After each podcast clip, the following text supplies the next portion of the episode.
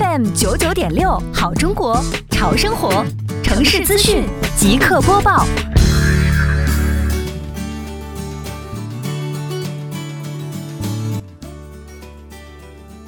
民生九九六耳朵刷资讯，一起来关注这个点位的相关内容。为深化推进杭州市西湖区双浦镇生活垃圾分类工作，积极推广河道垃圾分类，实现河道垃圾源头减量，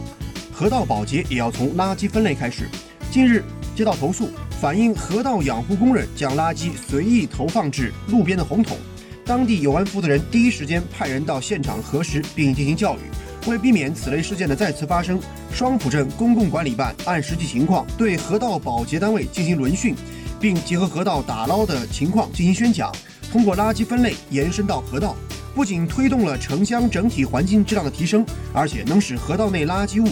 物尽其用。可回收的塑料类回收物能被再次利用，河面打捞上来的落叶、枯枝等水草也可以作为有机肥料进行处理，大大节约资源。好，以上就是这个点位的全部内容，下个点位我们再见。